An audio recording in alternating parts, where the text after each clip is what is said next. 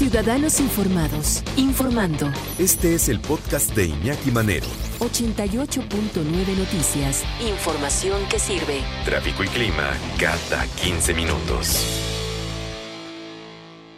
¿Cuándo, cómo, dónde, a qué hora, en cualquier momento de la vida? Esto puede ser a los 15, puede ser a los 80, no sé, de la vida sexual de una persona.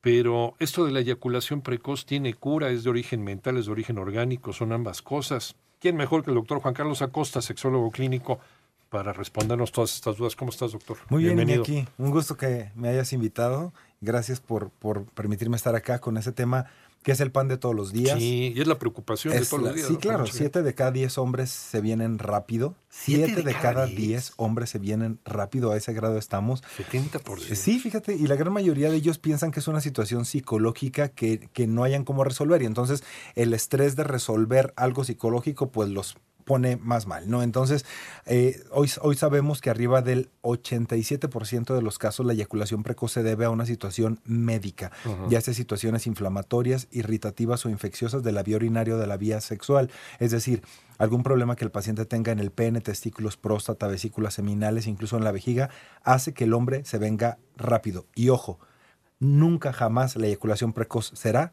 porque se hayan masturbado demasiado o porque hayan tenido como este hábito desde la adolescencia. Eso no es cierto. A ver, hay gente que dice que, que cuando se, se empiezan a masturbar de, de, más chavos, emprenden a tener más control sobre su eyaculación, que eso también previene la eyaculación precoz. ¿Es mito o realidad? Es un mito. Realmente hoy en día sabemos que la eyaculación precoz es un reflejo que nosotros como hombres tenemos que saber controlar. Por eso cuando el hombre iba a consulta con un médico y le daban un antidepresivo, que era como los medicamentos que más se utilizaban, lo convertían en todo lo contrario. Ahora era un eyaculador retardado, porque es lo que hace el antidepresivo. Y entonces el hombre estaba penetrando y penetrando y ya llevaba media hora, 20 minutos. Su pareja estaba pues ya con molestias, el cansado, a ver a qué hora. Y entonces no pasaba nada. Y entonces caían en algo que se llama aneyaculación. O sea, no puedes eyacular. Y esto... Eh, somete a la próstata a una presión muy alta que hace que se generen tumores, que se inflame definitivamente y sale contraproducente el tratamiento. Entonces, los tratamientos para eyaculación precoz no son para que dures más, son para darte a ti el control de la eyaculación y que tú eyacules en el momento en el que tú quieras hacerlo. ¿Y puede ser en cualquier momento de la vida sexual de un, de un hombre la eyaculación precoz? O sea, puede ser, por ejemplo, eh, desde que un chavo inicia su vida sexual a los 15, 16 años, todo va muy bien, pero de repente a los 40 empieza con la eyaculación precoz. Sí, claro. ¿Puede ser? Sí, claro, porque como lo, lo, que hoy en día se sabe y lo que las investigaciones nos dicen es que como está generada por factores médicos o biológicos, tú puedes tener una infección a cualquier edad o una inflamación o una irritación de vía urinaria o de vía sexual. Entonces puede ser un hombre que toda su vida haya eyaculado normalmente y de repente se le inflama la próstata y eyacula rápido. O un hombre que le han dado un golpe en los testículos y empieza a eyacular rápido. O una persona que tenga infección de vías urinarias y de repente empieza a eyacular rápido. Y entonces hay hombres que dicen, es que ya probé de todo, me masturbo antes de ir a la relación sexual, empiezo a decir el abecedario al revés, pienso en cosas feas, trato como de distraerme. Exacto. Y entonces esto está totalmente contraindicado porque lo que queremos es que como tú como hombre te puedas abandonar al placer y que estés con tus cinco sentidos pues allí y no estés como disfrutando en otro lado. O estos famosos remedios de úntate este, alguna pomada con, con anestésico o spray de lidocaína, los famosos condones que tienen retardantes, lo único que hacen es te anestesian el pene y, y, anestesias la vagina o el ano de tu pareja. Y entonces pues es pues aquí estamos pero no sentimos nada, pues sí duraste mucho pero ni disfruté, ¿no? Entonces no tenemos que desconectarnos del momento de la relación sexual, tenemos que dar algo para resolver el problema que está ocasionando la eyaculación precoz. mucha gente relaciona el durar mucho con ser muy bueno en la cama cuando es pues, completamente falso. La próstata que nos da lata a partir de los 40, ¿no? Que no sabemos, puede ser algo benigno, una inflamación normal, o puede ser ya otra cosa más seria. Eh, la eyaculación precoz puede ser un síntoma de que hay que revisarse la próstata o no. Sí, claro. De hecho, hoy estamos recomendando que los hombres a más temprana edad puedan empezar a revisarse la próstata, yo diría 30 años, Ajá. y no tanto por pensar como en un cáncer, pero sí por pensar en inflamaciones prostáticas que te dan problemas al orinar.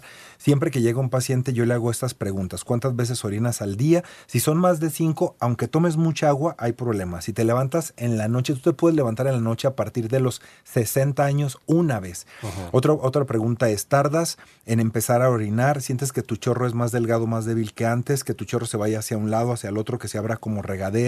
¿Sientes que orinas en pausas? ¿Sientes que al final queda goteando más de lo normal? ¿O que manchas como el, el calzón, esta gotita traicionera? ¿O que te arde en algún momento? Porque cada uno de estos síntomas nos pueden decir que tu próstata la está pasando ya mal. ¿no? Entonces, a veces algunos alimentos inflaman la próstata, algunos medicamentos inflaman la próstata, algunas prácticas inflaman la próstata. A veces esto que yo te decía, el hombre, hay hombres, ah, te lo digo a este nivel, Iñaki, tienen una eyaculación precoz tan severa que lo que hacen es que cuando están teniendo relaciones sexuales se amarran algo en la base del pene, como una liga, como un elástico, algo, con tal de detener la eyaculación. Y entonces la eyaculación sabemos que sale a una velocidad de 20 kilómetros Sí. por hora. Entonces, esta fuerza de eyaculación exterior, que así tendría que ser, se hace retrógrada y va y daña la próstata. O sea, es como si le aplicas el freno de mano, vas a 120 Exacto. y le metes el freno Así. de mano. Y hay Ah. hombres que no se amarran nada, pero cuando sienten que se van a venir, se, se aprietan Sí, el pene ajá. o se aprietan como entre los testículos y, y el ano para detener la ajá. eyaculación, o se aguantan, ¿no? Entonces, tú no puedes. Esto no es aguantar. aconsejable. No, no, no, tú no puedes aguantar la eyaculación. La eyaculación es un reflejo que tiene que salir, que obviamente tú tienes que aprender a controlarlo, pero no forzando algo, sino haciéndolo de, de forma natural. Mucha gente dice, ah, estoy haciendo esos ejercicios de Kegel que de repente orinas y cortas la orina y eso, o de eh, detener o no la eyaculación, así se llama, ejercicio de Kegel, Ajá. o el estopango, que también no sirve absolutamente para nada porque regularmente la eyaculación precoz se da por una situación médica, que tú tendrías que tomar un antiinflamatorio, un antibiótico o... Hay, hay dos puntos en esto de la eyaculación. El primer dato cuando dices, chin, ya voy a eyacular, Sí. a eso se le llama punto de inminencia eyaculatoria. Y entonces lo que haces te detienes, te sales, te volteas. Ajá. Pero cuando llega el otro punto que se llama punto de inevitabilidad eyaculatoria, aunque apriete las nalgas, cruces las piernas, te detengas, te vas a venir. sale porque sale, Exacto. sí. Entonces, a veces estos dos puntos el hombre los tiene como muy seguidos uno detrás del otro y lo que hacen los medicamentos es nos ayudan a alargar esta distancia entre uno y otro para que el paciente pueda controlar la eyaculación. Pero de verdad que el problema se soluciona en menos de dos meses. Hay hombres que tienen años con esa situación, hay mujeres que se han divorciado de sus parejas por esa Por situación esa y no, los, no las culpamos, ¿verdad? O sea, sus razones tienen y, y más cuando el hombre dice, yo no me trato. O a lo mejor también empezar por eh, satisfacer a la, a la pareja, ¿no? que la pareja pues goce primero. Si ves que tienes ese problema, Claro. en lo que vas arreglando tu bronca, pues primero darle... Exacto. Sin embargo, aquí lo que sucede a veces es que el hombre tiene como una obsesión por siempre penetrar y Ajá. penetrar y penetrar y cree que el día que no penetra no hizo las cosas bien o que Ajá. no completó algo. Cuando Cuando, a mil veces formas, la mujer, a veces si tienes una pareja mujer, dice, cálmate, o sea, yo ni siquiera quería que me penetraras, o sea, yo me ayudo con el clítoris, puedo venirme bien, con sexo oral más que suficiente, con una fantasía, con que me acaricies, con que me estimules un pezón, yo estoy totalmente bien, pero es esta educación sexual que todavía no tenemos. Ahora, eh, nos dices que hay medicamentos para poder extenderlo. ¿Eso también tiene que ver con un tratamiento psicológico? ¿Puede Sí. ir de la mano con eso? Si, si vemos que el paciente tiene una ansiedad por temor al desempeño, sí. Pero siempre yo procuro hacerle al paciente un examen de orina, un examen de semen, un examen de testosterona en sangre y un antígeno prostático. Ah, y en base a eso damos tratamiento. O sea, no es dar como el tratamiento nada más así como a la y se va. No, entonces depende de lo que veamos en los exámenes de laboratorio. Yo siempre le digo al paciente, mira, esto que tú ves aquí que se llama leucocitos, que se llama eritrocitos, esto que está alterado, esto que está inflamado, es lo que te está ocasionando eyaculación precoz. Te doy este esquema de tratamiento que regularmente son de dos a tres medicamentos por un espacio de 15 días. Vuelvo a revisar al paciente con nuevos exámenes de laboratorio y vemos los cambios que se provocaron y el paciente nos dice, "E- efectivamente, ahora sí, o sea, duré lo que quería durar. Entonces, es algo que hoy con medicamento se puede resolver y no es tanto como ir a un psicólogo y, ay, háblame de tu niñez y por qué te masturbabas y abusaron de ti. No, porque a veces esto al paciente le da como flojera, ¿no? Y entonces hoy cuando ya sabemos, de acuerdo a todas las investigaciones, que la eyaculación precoz es algo médico, pues se resuelve con medicamento. Y listo. ¿Qué le aconsejas a, a, pues, un- una persona, un chavo que está iniciando su vida sexual para evitar eh, caer en el- la eyaculación precoz, a lo mejor alguna actividad sexual que sea saludable para no, no tener a los 30, 40 años este tipo de problemas. Fíjate, yo siempre he dicho que el hombre debe eyacular todos los días, Ujú. sea por relación sexual o sea por masturbación, pero tiene que ser una masturbación como consciente, una masturbación estructurada, donde tú sientas, donde... No mecánica. No mecánica, no rápida, no de me van a descubrir, van a entrar al baño, van a abrir la puerta de mi cuarto. No, creo que cuando tú te conoces estos puntos de eyaculación y los momentos en los que tú te vas a venir, creo que es un entrenamiento personal que tú haces a través de la masturbación o obviamente de la relación sexual.